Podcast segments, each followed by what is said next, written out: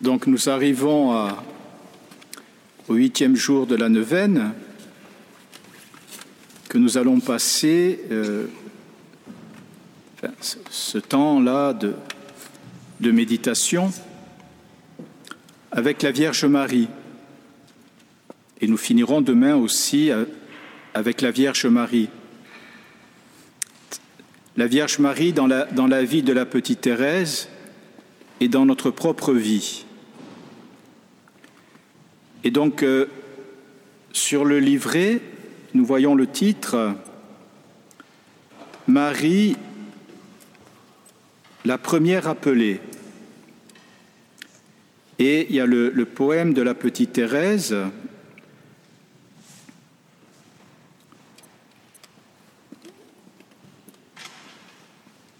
Je voudrais chanter, Marie, Pourquoi je t'aime?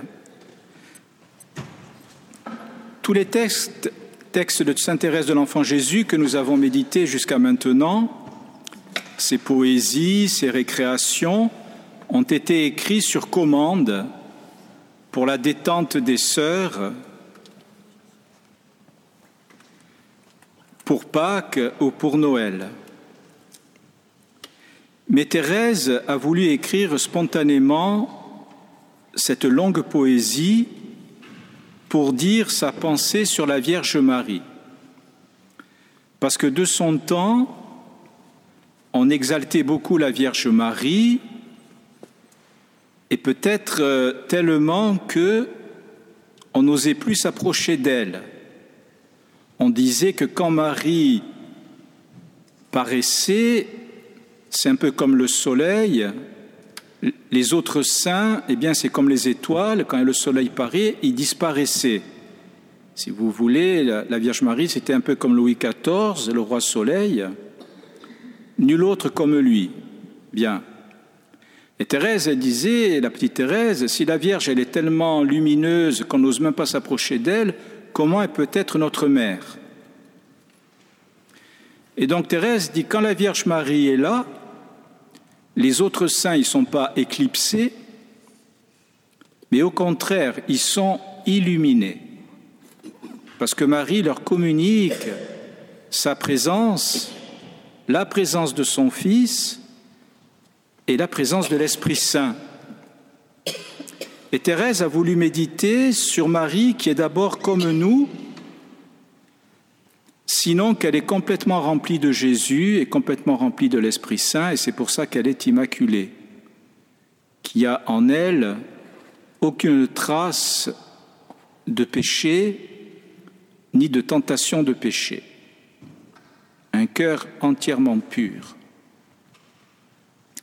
Oh, je voudrais chanter Marie, pourquoi je t'aime. Donc Marie, c'est d'abord pour nous une relation d'amour. Parce que Marie, pour Thérèse, elle est notre mère, mais elle est aussi notre sœur. Vous savez que Thérèse, elle est carmélite, et les, les carmes et les carmélites, on, on les appelle les frères et sœurs de Notre-Dame du Mont Carmel. C'est-à-dire que Marie, elle est comme nous. Marie, c'est pas une déesse. Vous savez, dans l'Antiquité, il y avait des déesses, Athéna, etc., qui étaient des, des êtres plus ou moins célestes, mais Marie, ce n'est pas un être céleste, c'est un être terrestre. Elle a eu des parents, Anne et Joachim, qui était une jeune fille, disons, normale, à part que devant, de, devant devenir la mère de Dieu, elle était déjà complètement sauvée. Et Marie, son cœur, il n'a pas conscience qu'elle est au-dessus des autres, elle a simplement conscience qu'elle est sauvée. Mon âme exalte le Seigneur, exulte mon esprit en Dieu, mon Sauveur. En Dieu, mon Sauveur. Si je te contemplais dans ta sublime gloire et surpassant l'éclat de tous les bienheureux, que je suis ton enfant, je ne pourrais le croire. Donc Marie est la plus belle rose du jardin de Dieu, mais elle communique son parfum à tous les saints. Son parfum n'éclipse pas le parfum des saints, au contraire, il vient se mélanger à toutes les autres fleurs. Lorsqu'un ange du ciel t'offre la mère, t'offre d'être la mère du Dieu qui doit régner toute l'éternité, je te vois préférer au mari quel mystère l'ineffable trésor de la virginité. La virginité corporelle de Marie signifie sa virginité spirituelle. Son cœur est comme un jardin qui n'est habité, qui n'est pénétré que par la présence de Jésus. Ève, elle avait perdu cette virginité parce qu'elle avait laissé rentrer le démon dans son jardin. Et donc, que l'on soit marié ou que l'on soit consacré, nous devons avoir cette virginité du cœur. Et saint Augustin dit que la virginité corporelle ne signifie absolument rien si elle n'est pas le signe d'une virginité du cœur. Et c'est pour ça que Marie aussi, elle est l'image, elle est la mère de l'Église. C'est-à-dire que le cœur profond de l'Église, malgré les péchés des membres de l'Église, il est virginal, parce qu'il n'est habité que par la présence de Jésus Eucharistie, comme Marie n'est habitée d'abord que par la présence de Jésus Eucharistie. Je comprends que ton âme, ô Vierge Immaculée, soit plus chère au Seigneur que le divin séjour. Donc l'âme de Marie, le cœur de Marie comme un ciel, tellement pur que le bon Dieu va quitter le ciel, va quitter son Père, et il va descendre dans le cœur, dans l'âme de Marie. Je comprends que ton âme humble et douce vallée peut contenir Jésus l'océan de l'amour. Donc quand Jésus vient, le cœur de Marie est comme une nouvelle terre pour, pour Thérèse de l'Enfant Jésus. Vous savez qu'au début de la création, il y avait la terre, et puis il y avait l'Esprit de Dieu qui, qui planait sur la terre, qui couvrait la terre, qui protégeait la terre L'Esprit Saint est comparé dans la Genèse comme une colombe qui couvre la terre de son ombre. Et donc quand l'Esprit Saint vient sur Marie, il vient comme la colombe de la Genèse qui va recouvrir Marie de son ombre, et de même que la terre est sortie de l'eau dans la Genèse, eh bien Jésus va sortir de Marie, voyez. Marie, elle est la nouvelle terre. D'où va naître Jésus? D'où va naître l'Église? Qu'est-ce que ça veut dire pour nous, ça? Ça veut dire qu'on ne peut pas rencontrer Jésus si on ne passe pas par le cœur de Marie. Parce que Marie, elle est le nouveau jardin, elle est la nouvelle terre, d'où va sortir Jésus? Ô je t'aime Marie, te disant la servante du Dieu que tu ravis par ton humilité, cette vertu cachée attire en ton cœur la Sainte Trinité, alors l'Esprit d'amour te couvrant de son ombre, le Fils égal au Père en toi s'est incarné. Donc l'humble vallée, la nouvelle terre, c'est cette terre vierge, humble, c'est-à-dire qui est pur réceptacle du cœur et du corps de Marie qui va accueillir le Verbe égal au Père qui est donné par la colombe de l'Esprit Saint et qui va prendre le cœur et le corps de Marie pour devenir homme. Et pourquoi faire? Le Fils égal au Père en toi s'est incarné, de ses frères pécheurs, grand sera le nombre, puisqu'on doit l'appeler Jésus ton premier-né. Et donc Thérèse de l'enfant Jésus veut dire que Jésus, il est le premier-né. Et vous savez que dans l'Ancien Testament, le premier-né doit être offert en sacrifice, mais à la place, on offre des colombes. Et donc Jésus, il est le premier-né et nous, nous sommes les autres enfants de Marie. Jésus, il est le premier-né et tous les frères pécheurs que Jésus va rejoindre, il est rejoint par le cœur de Marie dans le cœur de Marie, grâce au cœur de Marie. Et donc, pour être frère et sœur de Jésus, il faut reconnaître que Marie est notre mère. Et qu'elle nous a engendrés en Jésus. Alors comment Marie nous a-t-elle engendrés en Jésus? Marie, elle nous a engendrés en Jésus au pied de la croix.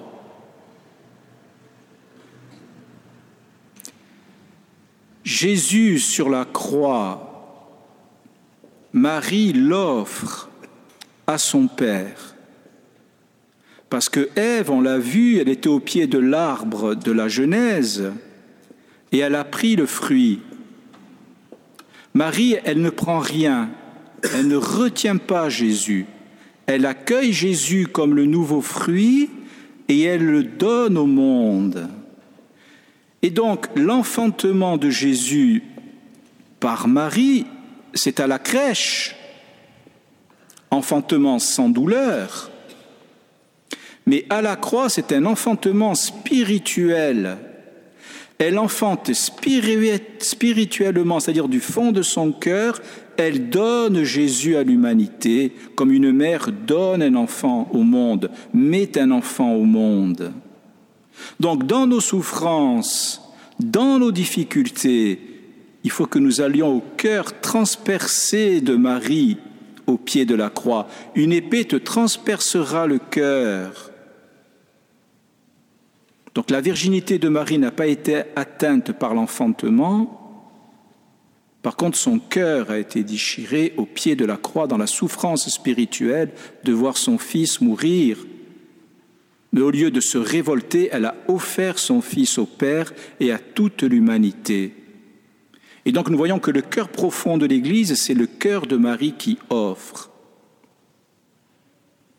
Et donc à chaque Eucharistie, à la messe, quand le prêtre élève les mains sur les hosties, c'est la colombe qui revient et qui recouvre l'autel de son ombre, et Jésus vient dans le pain et le vin comme il est venu en Marie, et de même que Marie était debout au pied de la croix, elle est debout au pied de l'autel.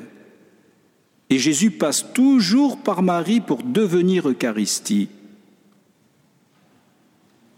Et Thérèse, quand elle communie, elle communie dans le cœur de Marie. C'est ce qu'elle dit à la strophe 5 de cette poésie. Aussi, lorsqu'en mon cœur descend la blanche hostie, Jésus, ton doux agneau, croit reposer en toi.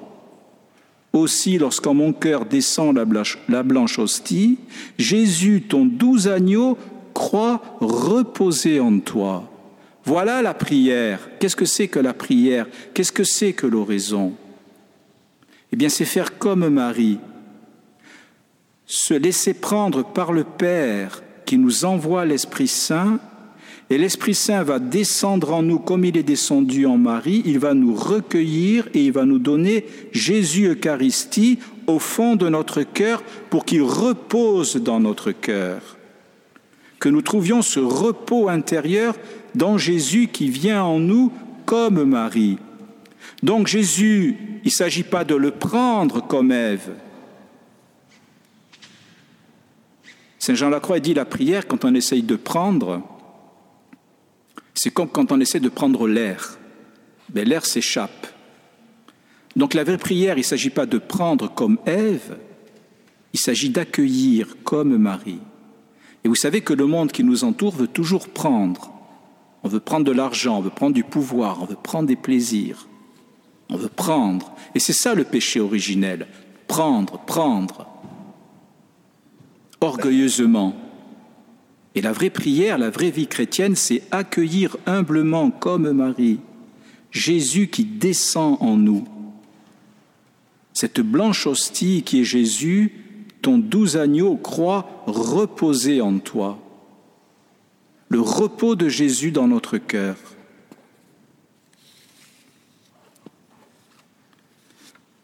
Donc cette blanche hostie, elle est d'abord en Marie pour la petite Thérèse. Qu'est-ce que ça veut dire? Ça veut dire que Marie, elle est la terre nouvelle. Elle est le temple nouveau qui offre le sacrifice nouveau Jésus. Elle est donc le nouveau tabernacle. Tabernaculum en latin, ça veut dire la petite tente. Vous savez, les Hébreux dans le désert, ils avaient un tabernacle qu'ils transportaient au désert et dedans il y avait la manne. La manne. Préfiguration de l'hostie. Et donc, Jésus qui est en Marie, c'est Jésus hostie qui est dans la nouvelle tente, la petite tente, sa mère, et Marie est un tabernacle. Et Thérèse va dire ceci à la strophe 8, quand le bon Joseph ignore le miracle, donc le miracle de l'incarnation, que tu voudrais cacher dans ton humilité, tu le laisses pleurer tout près du tabernacle. Voyez, Saint Joseph qui, pleure tout près de son épouse, Marie, c'est Saint Joseph tout près du tabernacle. Ça veut dire que nous aussi, nous sommes un tabernacle à l'image de notre mère, à l'image de notre sœur. Et qu'est-ce que c'est que le péché? Le péché, c'est pas d'abord je, fais des fautes morales. C'est que moi aussi je suis une terre nouvelle. C'est que moi aussi je suis un temple pur. C'est que moi aussi je suis un tabernacle dans lequel habite Jésus. Et quand je pêche, qu'est-ce que je fais? Eh bien, la, terre vierge que je suis devient sale le tabernacle que je suis devient sale. Et donc je blesse le cœur de Jésus, je blesse le cœur de Marie.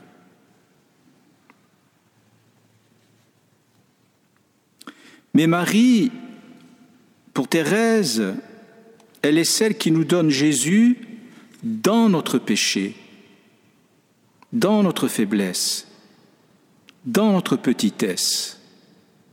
C'est pour ça que Thérèse dit toujours, je n'ai pas besoin de me grandir, je dois rester petite. Quand je vois l'Éternel enveloppé de l'ange, quand du Verbe divin j'entends le faible cri, donc là nous sommes à la crèche, vous l'avez compris, Ô ma mère chérie, je n'envie plus les anges, car leur puissant Seigneur est mon frère chéri. Donc Dieu ne s'est pas fait le frère des anges, il s'est fait le frère des hommes. Il est descendu au plus bas. Et donc je ne dois pas avoir peur de Dieu. Dans mon péché, je ne dois jamais désespérer. Dieu ne me juge pas, Dieu ne me rejette pas. Par Marie, il vient dans mon péché. Et c'est pourquoi Marie, elle est toujours une mère de miséricorde. Quel que soit mon péché, si je vais au cœur de Marie, le cœur de Marie me donne Jésus. Et Jésus va purifier mon cœur, comme le cœur de Marie. Parce que le cœur de Marie, il n'est pas purifié parce qu'il n'a jamais été sale. Il est immaculé, c'est-à-dire qu'il a été sauvé avant de pécher. Le cœur de Marie a été sauvé avant de pécher. Mais il est, sauvé. Il est sauvé par la croix, comme nous, mais par avance. Et donc Marie, le cœur de Marie, c'est un cœur de compassion. Elle voit que ce qui lui a été donné nous est donné, et elle le souffre quand, quand elle voit que nous ne rentrons pas dans ce salut que Jésus nous propose par l'Eucharistie, par la confession, par les sacrements, par la prière, par la vie de l'Église. Que je t'aime, Marie, toi qui, sur nos rivages, as fait épanouir cette divine fleur. Que je t'aime, écoutant les bergers et les mages, en gardant avec soin toutes choses en ton cœur. Donc c'est Marie qui gardait tous les événements de, de la vie de son fils dans son cœur. Adam et Ève, ils ont été mis au jardin pour garder le jardin mais ils sont sortis du jardin, ils sont sortis de leur cœur. Marie, elle, elle garde son cœur, et gardant avec soin toutes choses en ton cœur. La vie que nous menons, hyperactive, fait que nous gardons pas notre cœur, nous vivons à l'extérieur de notre cœur. Or, la vie chrétienne, c'est vivre à l'intérieur de notre cœur, comme Marie, et garder dans notre cœur la présence de Jésus et les mystères de la vie de Jésus, méditer sur les mystères de la vie de Jésus. Marie, elle garde tous les événements de la vie de son fils et elle les compare avec l'Ancien Testament pour voir que Jésus, il est le Messie qui va accomplir toutes les prophéties. Et donc Marie, elle est la première appelée qui va suivre son fils dans le mystère de la croix, jusqu'à la croix. Marie n'est pas une déesse qui a échappé à la souffrance, elle est co-rédemptrice, parce que ses souffrances pour elle ne sont pas purificatoires, elles ne servent pas les souffrances à la purifier puisqu'elle est pure. Mais c'était des souffrances de pure compassion pour nous.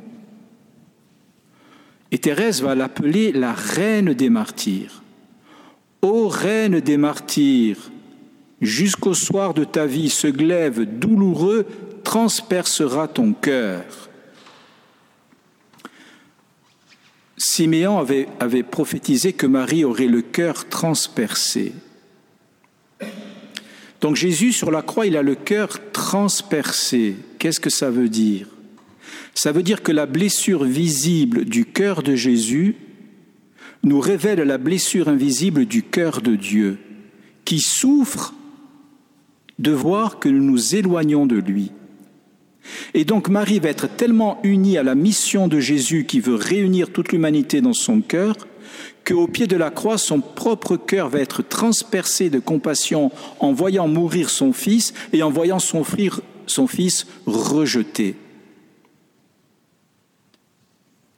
Marie, Ève avait fermé le ciel en fermant la main. Marie, en gardant le cœur ouvert dans le cœur de Jésus au pied de la croix, en offrant son Fils, en étant ouvert au pécheur qui rejette son Fils, elle a réouvert le ciel. Et donc maintenant, pour rentrer dans le ciel, il ne faut pas faire les anges en montant les escaliers, en montant comme voulait le faire la petite Thérèse. Mais il faut descendre dans notre cœur et passer par le cœur transpercé de Marie, la compassion de notre mère, et passer par le cœur transpercé de Jésus, la compassion de notre frère. Et là, nous rentrons dans le ciel, nous rentrons dans le cœur de Dieu, nous rentrons dans la Trinité.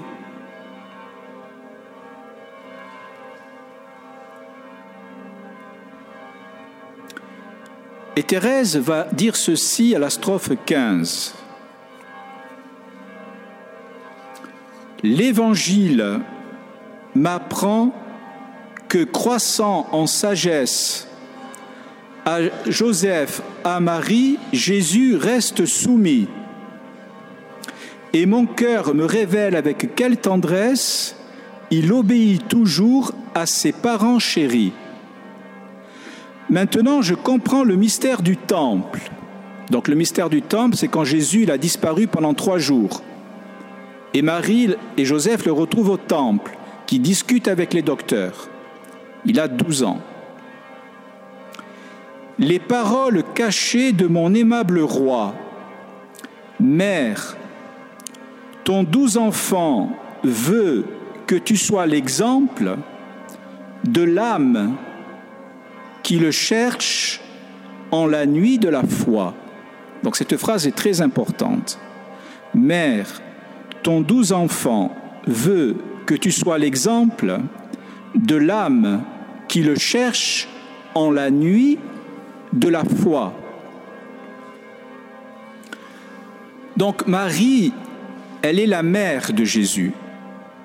D'un point de vue physique, elle est la mère de Jésus c'est elle qui l'enfante physiquement. À la croix,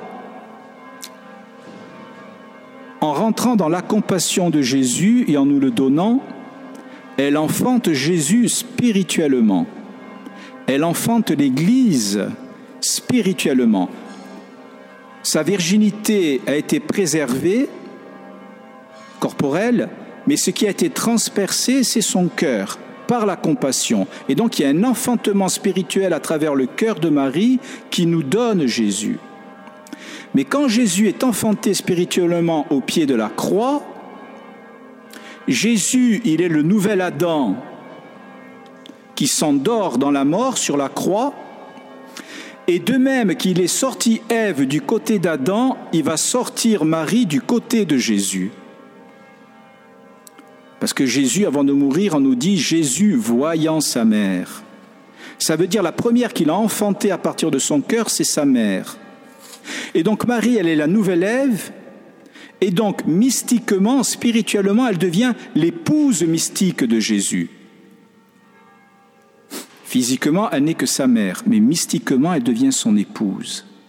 Ça veut dire qu'elle est l'épouse du Cantique des Cantiques qui cherche le bien-aimé. Ève Adam, Marie, Jésus. Et dans le Cantique des Cantiques, on nous dit que la bien-aimée, je, cherche mon bien-aimé, je ne le trouve pas, je me lèverai la nuit et j'irai chercher mon bien-aimé. Et donc Marie, au pied de la croix, elle est l'épouse qui cherche le bien-aimé dans la nuit de la foi. Pourquoi la nuit de la foi?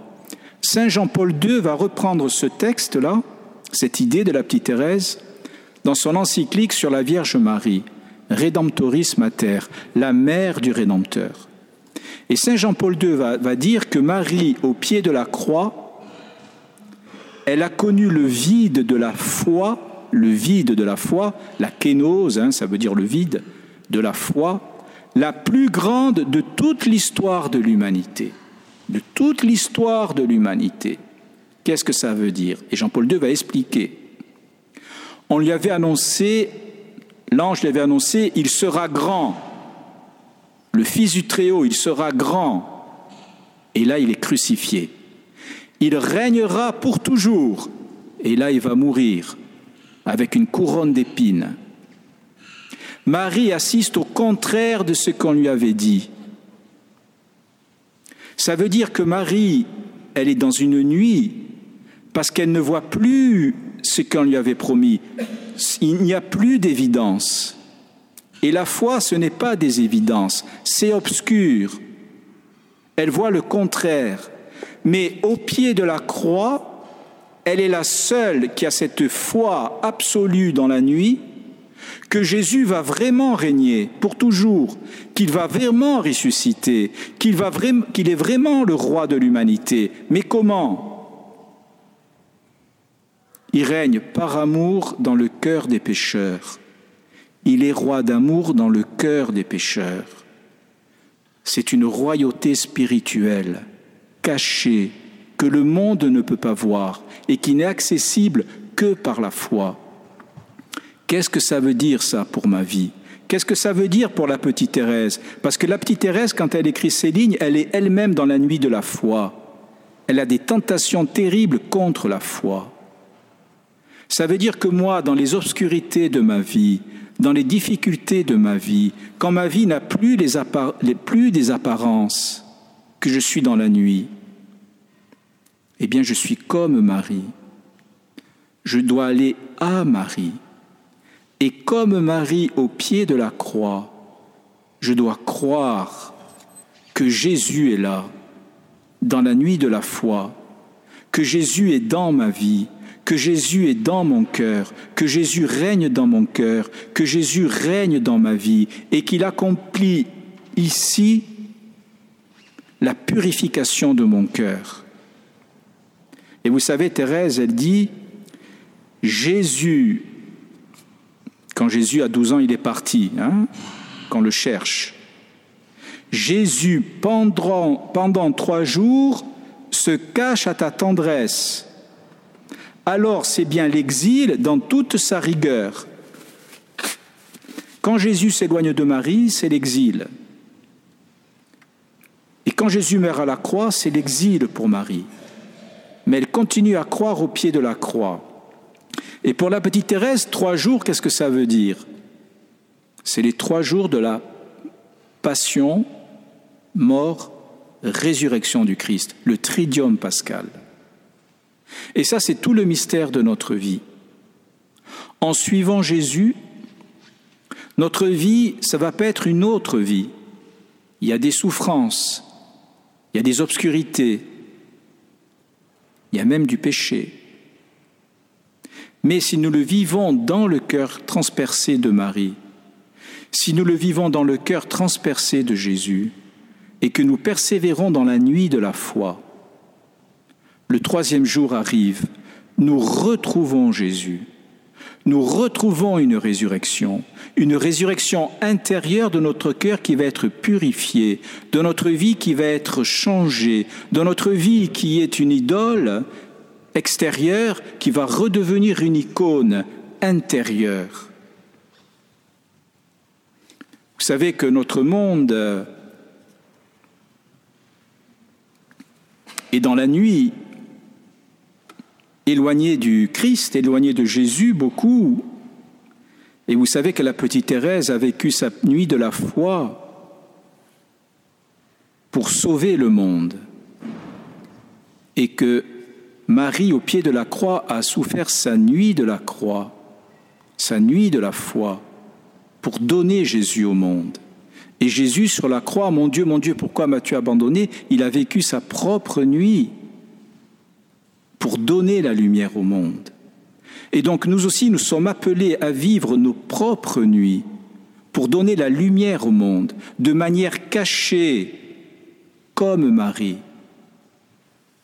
Amen.